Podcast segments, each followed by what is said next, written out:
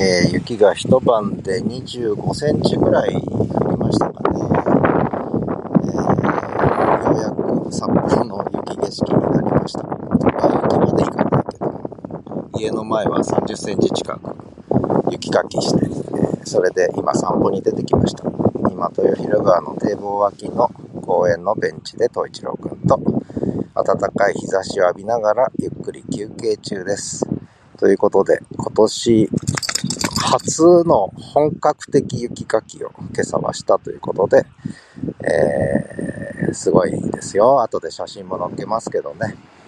あの、本当に、東一郎くんはもう雪喜んで、ラッセル、ラッセルで、えー、一生懸命走り回って散歩してきました。ということで、大雪の朝でした。気持ちいいです。